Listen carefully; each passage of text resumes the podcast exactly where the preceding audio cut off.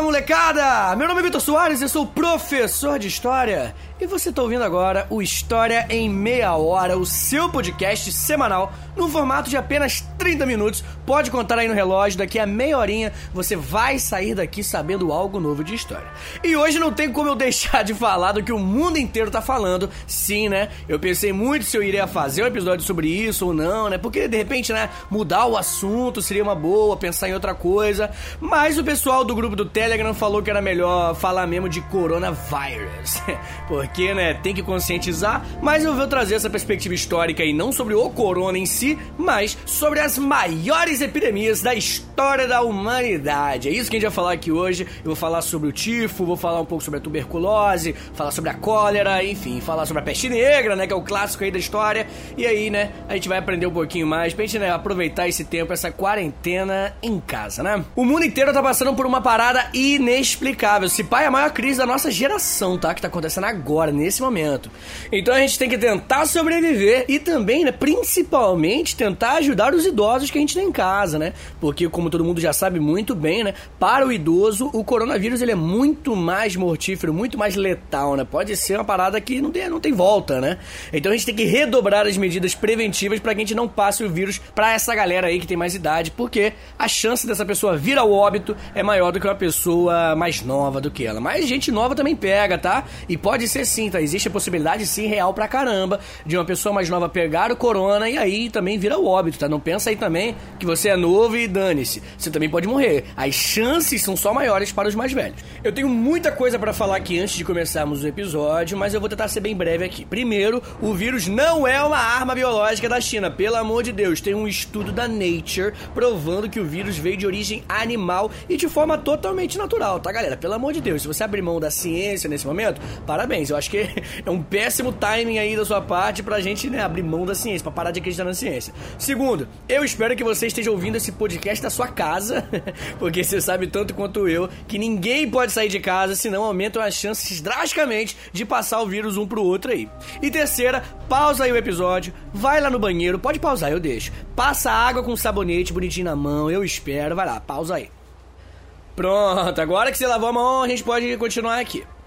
Bem, senhores, hoje nesse episódio do nosso podcast do História Meia Hora, nós vamos falar das maiores epidemias ou pandemias que assombraram a humanidade. A peste negra, a cólera e outras, né, serão explicadas aqui brevemente, tá? Então não se esquece também, tá, gente, que eu sou professor de história, então eu vou trazer uma abordagem muito mais histórica sobre essas pandemias, sobre essas epidemias, do que biológica, né? Porque, enfim, não, não entendo essa parte.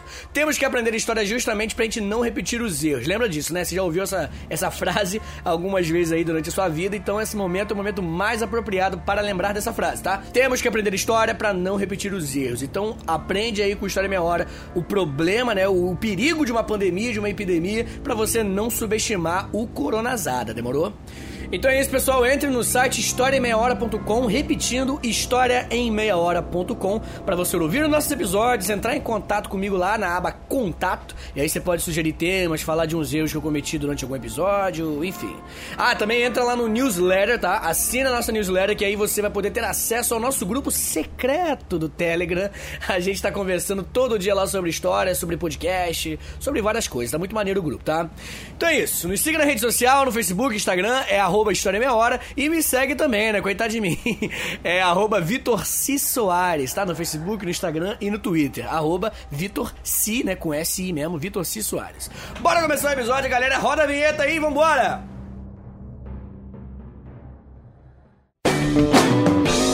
História em meia hora.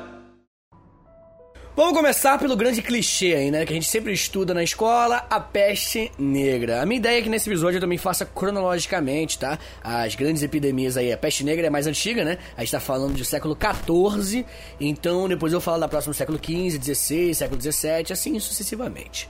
Bem, pessoal, a peste negra ou a peste bubônica, ela matou em torno de 100 milhões de pessoas no mundo inteiro, molecada. Sem cacá, brother. É muita gente. Na época, existia algo em torno de 450 milhões de pessoas no mundo só, tá? Só na Europa foi um terço da população total Cara, isso é muito absurdo. População total. Então, por porcentagem, se parar pra pensar em porcento apenas, a peste negra foi a maior epidemia da história da humanidade aí. A gente vai ter algumas outras aí que vão matar mais, mas aí é quando a humanidade já tinha maior número, né?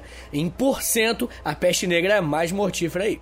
O auge da praga foi entre 1343 até 1353. 10 anos no pico da morte, moleque. 10 anos que muita gente morreu mesmo, tá? Não que antes não tivesse e depois continuou tendo, não. Eu tô falando que é o pico, tô falando que nesses 10 anos foi onde morreu praticamente esses 30% da humanidade aí, cara. Bagulho tenso. Acredita-se que ela nasceu nas planícies da Ásia Central e foi através da Rota da Seda que ela foi se espalhando pelo mundo todo, tá? A Rota da Seda, galera, para quem não sabe, era uma série de rotas interligadas através da Ásia do Sul, naquela regiãozinha ali, usadas no comércio da seda entre o Oriente e Europa. De repente, um dia eu faço um episódio aqui no História Meia Hora sobre a Rota da Seda, tem muito bagulho maneiro. Bem, a doença é causada por uma bactéria que é transmitida ao ser humano através de principalmente dois animais, pulgas e ratos pretos. Outros roedores também transmitiam, mas principalmente os ratos pretos que vão ser a causa da desgraça mesmo. Muita gente também acredita que a peste foi disseminada pelos mongóis, galera. Quando o Gengis Khan dominou boa parte da Eurásia, né, Europa e a Ásia, eles foram infectados ali quando invadiram o sul do Himalaia e depois espalharam pra galera também no resto do mundo. Tem um poeta italiano que viveu durante o auge da peste, que ele escreveu algumas coisas muito legais, muito importantes sobre a doença. É o Giovanni Boccaccio. Olha só, vou repetir o que ele falou, abre aspas. Eu vou fazer a mãozinha de coxinha aqui enquanto eu falo, tá? Apareciam no começo, tanto em homens como nas mulheres, ou na virilha ou nas axilas, algumas inchações. Algumas dessas cresciam como maçãs, outras como um ovo. Cresciam umas mais, outras menos, chamava-as o povo de bubões. Em seguida, o aspecto da doença começou a alterar-se. Começou a colocar manchas de cor negra ou lívidas nos enfermos. Tais manchas estavam nos braços, nas coxas e em outros lugares no corpo. Em algumas pessoas, as manchas apareciam grandes e esparsas, em outras, eram pequenas e abundantes. E do mesmo modo como, a princípio, o bubão fora e ainda era indício inevitável de morte, também as manchas passaram a ser mortais. Para dar sepultura a grande quantidade de corpos, já não era suficiente a terra sagrada junto às igrejas. Por isso, passaram-se a edificar igrejas nos cemitérios. Punham-se nessas igrejas às centenas os cadáveres que iam chegando e eles eram empilhados como as mercadorias dos navios. Fecha aspas. Inclusive, né, não sei se você percebeu nessa última parte, os corpos antigamente eram todos velados dentro das igrejas, mas com a peste criou-se o costume de velar já no cemitério, né? Porque afinal as igrejas não comportaram tanta gente morta por conta da peste. Macabroso, moleque, vai dizer que não. E sabe aquela máscara tipo de um corvo? É um médico da peste. Muita gente relaciona essa máscara à peste, mas na real mesmo, assim, vamos falar de, de fatos históricos aqui, né? Que aqui tem informação. Olha só.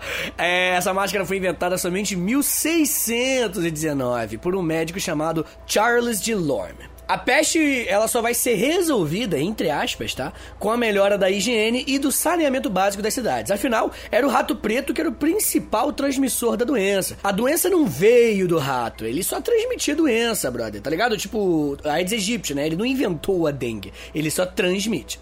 Na Idade Média, a galera tava arrancando algumas coisas antigamente, uma coisa que é importante pra você entender como que a higiene não fazia parte, né? Da, da, da realidade da Idade Média dos europeus, principalmente. E aí o brother tá comendo lá, arrancando o almoço dele, aí vinha um rato e subia na comida, né? O que, que, você faz? O que, que, você faria hoje em dia? Você falava, meu Deus do céu. Você entrava em pânico e jogava comida fora, obviamente. Nessa época, filha, a galera cagava pra isso. A galera falava, show rato, dá licença. E depois voltava a comer a mesma comida, tá ligado? Não, tinha noção, né? De que o rato podia trazer doenças e, né, principalmente a peste bubônica. Muita gente hoje em dia ainda morre, tá? De peste bubônica. Mas hoje não chega a 1% do que foi no passado. Por isso, fica aí a dica do História Meia Hora. Além de lavar a mão o tempo todo por conta do coroninha, não comam comida que o rato passou por cima, demorou? It will be a planet of apes. A segunda grande epidemia que a gente vai falar aqui hoje também é uma doença bacteriana. Foi a cólera, galera. Ela matou centenas de milhares de pessoas na história.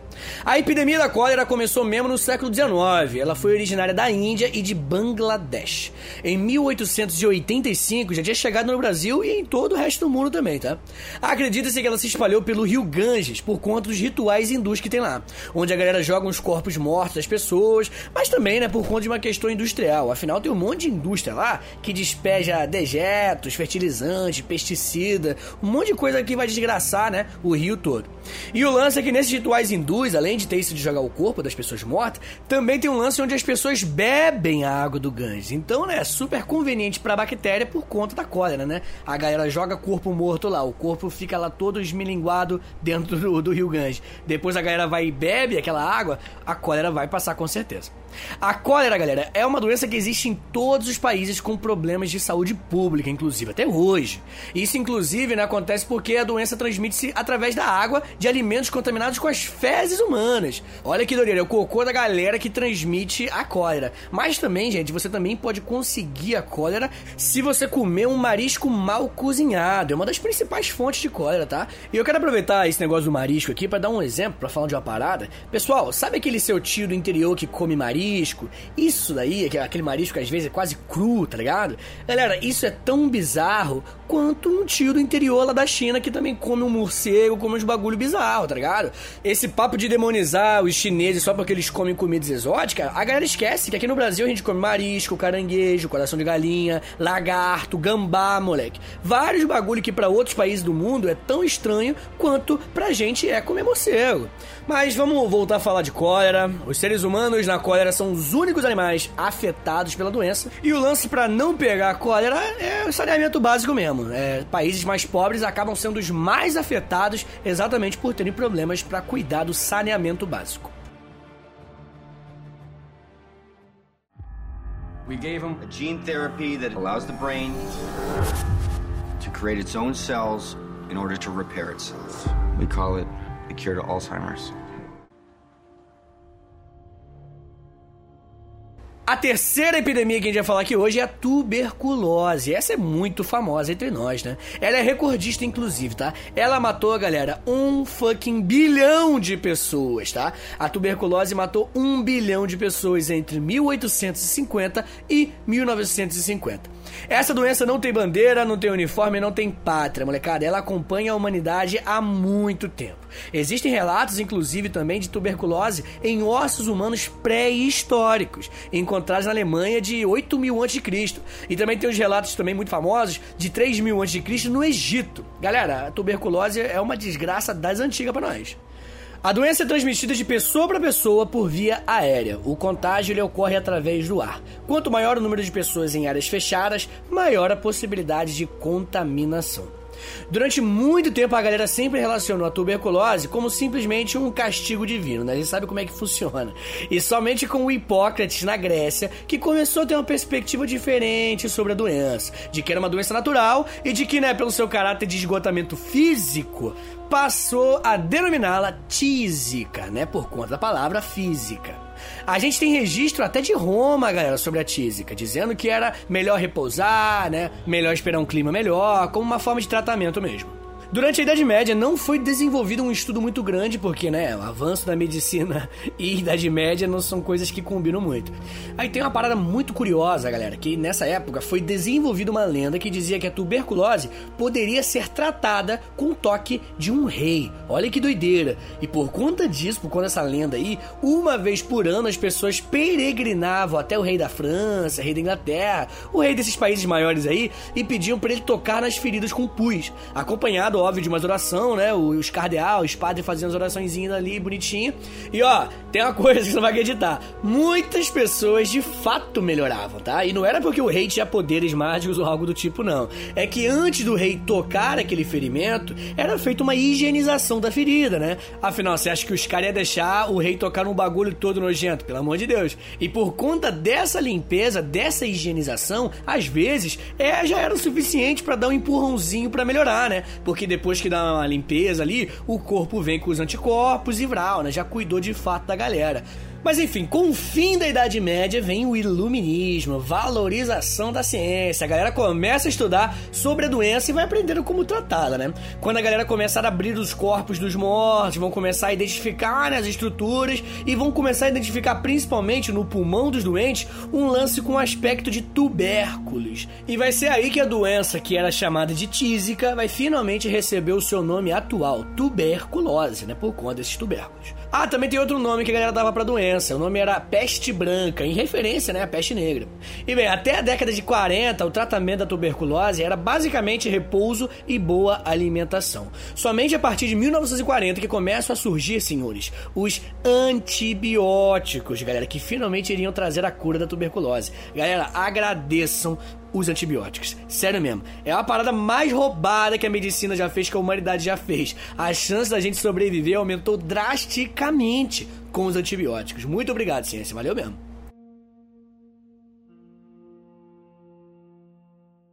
My name is Robert Neville.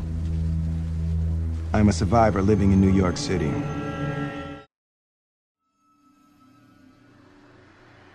A quarta doença que a gente vai falar aqui hoje, galera, é a varíola. Ela tem mais de 10 mil anos. Pois é, gente. A gente tem até múmia, como a de Ramsés V, que apresenta sinais de doença. A doença é transmitida por um vírus, estilo corona mesmo, e é passada de um para o outro pelo contato com as pessoas doentes ou objetos que entrarem em contato com a saliva ou secreções dos indivíduos. Bem parecido com corona.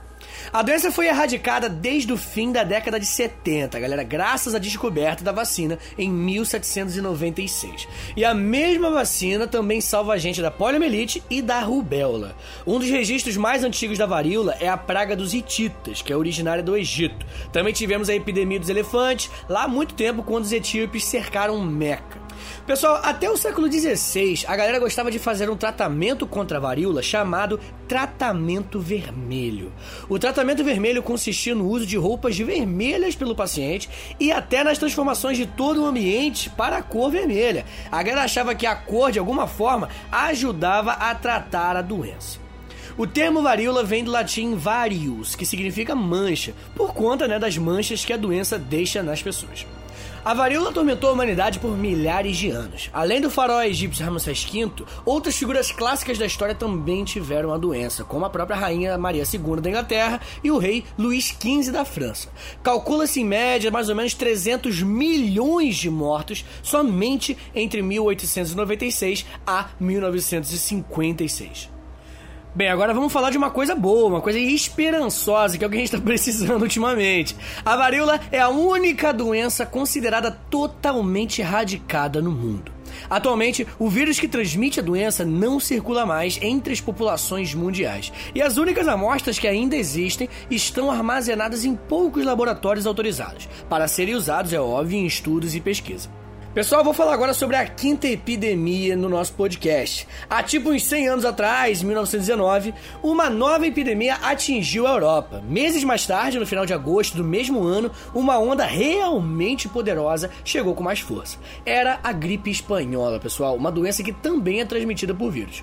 O bagulho foi tipo filme de terror, tá? Cadáver na porta das casas, urubu rodeando as pessoas. A gripe espanhola, cara, foi tão forte que em alguns países, como no Brasil, a polícia teve que pegar as pessoas na rua e forçar elas a serem coveiros. Sabe por quê? Porque os coveiros morreram, galera. Olha que doideira. Os coveiros morreram por conta da gripe espanhola. E aí você precisava de coveiro, né? Bagulho tipo Inception, né? O Who Watches the Watchman? Who enterra de coveiro, sei lá.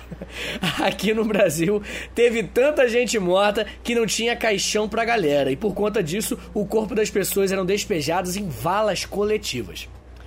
A gripe espanhola contaminou 500 milhões de pessoas ao redor do mundo, quase 30% da população mundial.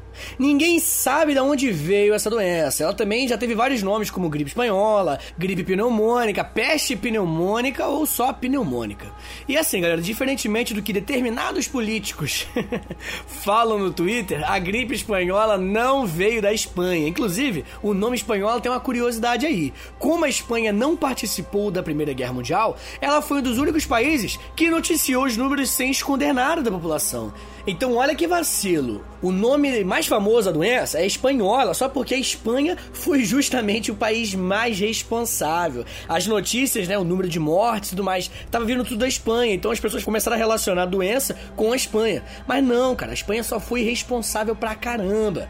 Ela não escondeu esses números alarmantes, não escondeu o número de contaminados, de mortos. A história, galera, é muito injusta.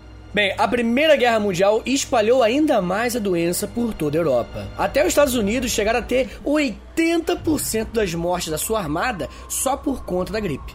Para você ter uma noção, galera, a Primeira Guerra Mundial matou 8 milhões de pessoas, enquanto a gripe matou em torno de 50 a 100 milhões de pessoas. Foi muito mais letal que a Primeira Guerra.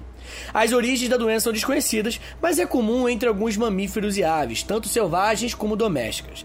E olha só, como não tem registro da doença em outros primatas além de nós, é considerado uma doença da civilização, que provavelmente foi surgida lá no período da sedentarização, ocorrida no período neolítico, né? Ainda é provável que o vírus seja responsável pela pandemia que esteja relacionada com o vírus da gripe suína, tá? Lembra há pouco tempo que teve a gripe suína? Só que ainda não está confirmado. An opportunity to reduce your sentence considerably.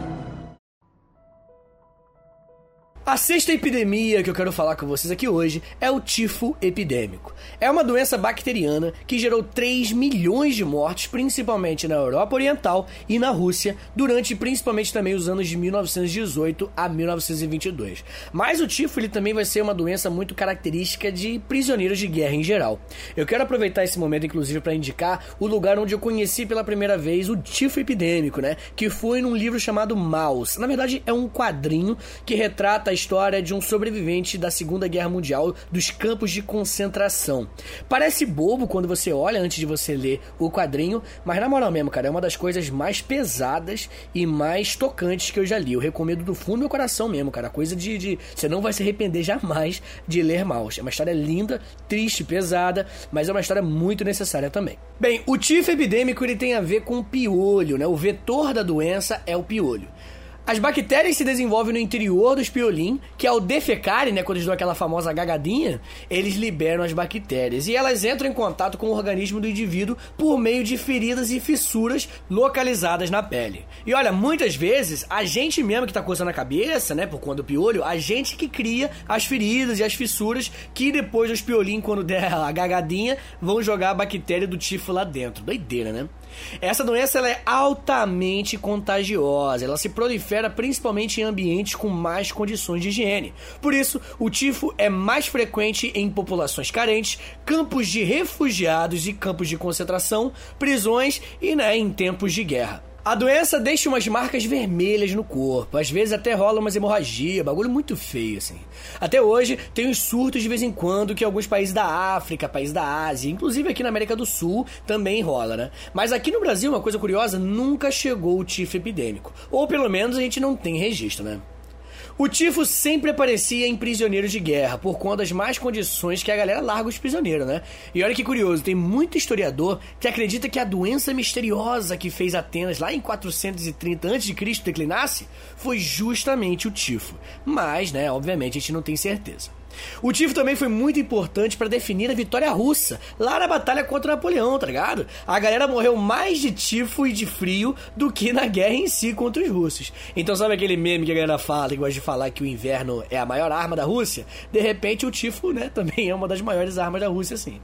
Inclusive, a obrigatoriedade de raspar a barba e o cabelo que tem hoje em dia em praticamente todos os exércitos aí do mundo ocidental nasceu justamente por conta do tifo. Para evitar piolhos que transportavam a doença, as forças armadas ordenaram raspar o cabelo e a barba completamente. E até hoje é assim, né? Foi um costume que se manteve mesmo depois do fim da epidemia. O tifo também matou muitos judeus em campos de concentração nazista.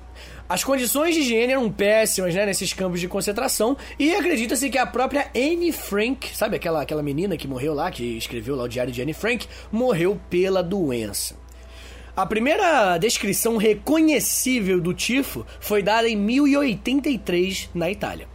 E vai ser somente em 1909 que o Charles Nicole ele vai identificar o piolho como vetor da doença. Em 1928 ele vai ganhar o prêmio Nobel, tá, pela descoberta. Então, né, parabéns aí o Charles aí, grande trabalho, depois paga uma cerveja. Demorou?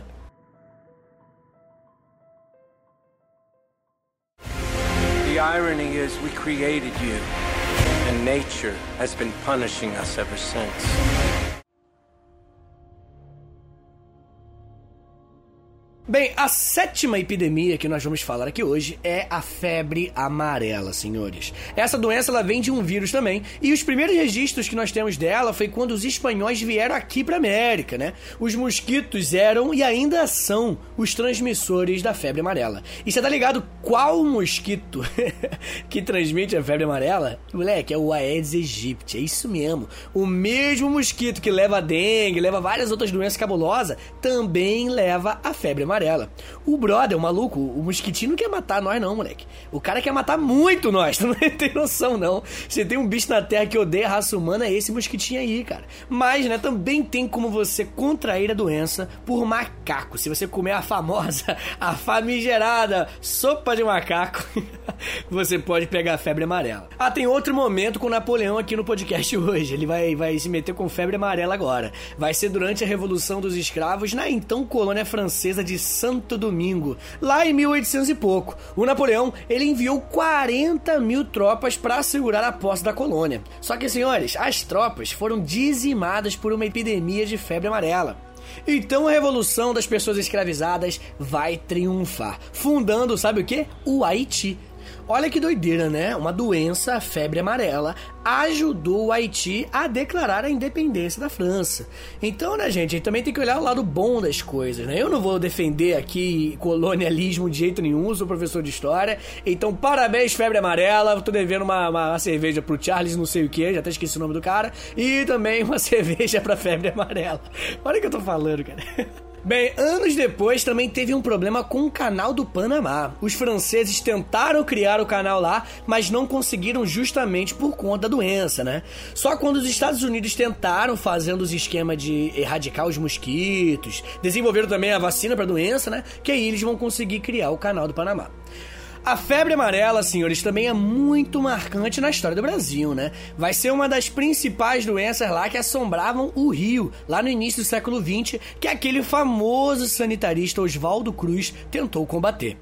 E pela falta de diálogo do governo ao povo, né? Em vez de explicar que haveria uma campanha de vacinação, a população ficou bolada. E com toda razão, né? Do nada, imagina, você tá na sua casa, entra uns brother na tua casa querendo te enfiar uma agulha, assim, aleatoriamente. Do nada os caras falando que quer ver tua bunda pra enfiar uma, uma, uma agulha ali, pra falar, não, é uma vacina. Ninguém explicou nada. Do nada os caras invadem sua casa. O povo ficou revoltado com razão. E é justamente nesse momento que vai iniciar a revolta da vacina em 1904 na cidade cidade do Rio de Janeiro.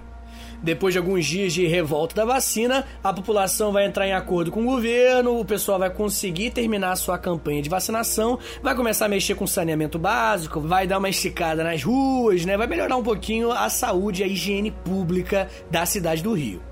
E aí, né, a febre amarela e as outras doenças que assombravam o Rio nessa época vão realmente sumir. Senhores, eu não acredito que eu vou ter que explicar isso aqui, mas a vacina funciona. Não é uma grande conspiração, não é uma tentativa de deixar seu filho ou você autista, nada do tipo, galera. As vacinas são testadas por diversos cientistas diferentes ao redor do mundo inteiro. É uma parada que assim não tem como você concentrar, você esconder algo sobre as vacinas. A ciência não é um grupo de pessoas dentro de uma sala onde eles decide o que, que vai ser cientificamente comprovado ou não. Não, galera. É milhões de pessoas simultaneamente em vários cantos do mundo tentando descobrir coisas novas. E é justamente isso que faz a ciência ser tão incrível, né? É a sua falta de viés. A ciência não tem uma ideologia, a ciência não tem uma religião, nada do tipo. A ciência só tem um compromisso, compromisso com a verdade. Às vezes a verdade até dói, né? Como o próprio caso do coronavírus. Ninguém aqui gostaria de estar em quarentena, ninguém aqui gostaria de não poder sair de casa, mas a ciência percebeu que infelizmente é a melhor forma de tratar. E olha, se você faz parte desse grupo que ainda insiste em não acreditar no que está acontecendo, não acreditar na ciência em geral, olha, infelizmente você está colocando a sua vida em risco, você está colocando a vida dos seus familiares em risco e você está colocando a vida de outras pessoas em risco também. Portanto, né, bota a mão na consciência, dá uma pesquisada boa, não se informe por WhatsApp, pelo amor de Deus, não leva o WhatsApp a sério, muita gente coloca muita notícia falsa. Eu mesmo já recebi milhões de coisas dos meus pais, dos meus parentes, falando que o coronavírus é o lance da China, ou outro falando que já tem uma vacina, enfim, galera, não se informe por WhatsApp. A quantidade de notícia falsa que tem lá é absurda. Bem, pessoal, então é isso. Espero que vocês tenham gostado do episódio. Na próxima semana a gente vai voltar a falar de história e espero que a gente esteja pelo menos um pouco mais esperançoso em relação ao corona. Fiquem em casa, lavem bastante as mãos, protejam principalmente as pessoas mais velhas, porque né, se elas pegam o corona, eu vou ser bem sincero com vocês, pode parecer um pouco pesado, mas é preciso falar, talvez elas não sobrevivam, sabe? O seu avô, o seu pai mais velho, talvez ele não sobreviva se ele pegar o coronavírus. Tá bom, gente? Então, um abraço para vocês, até semana que vem. Valeu!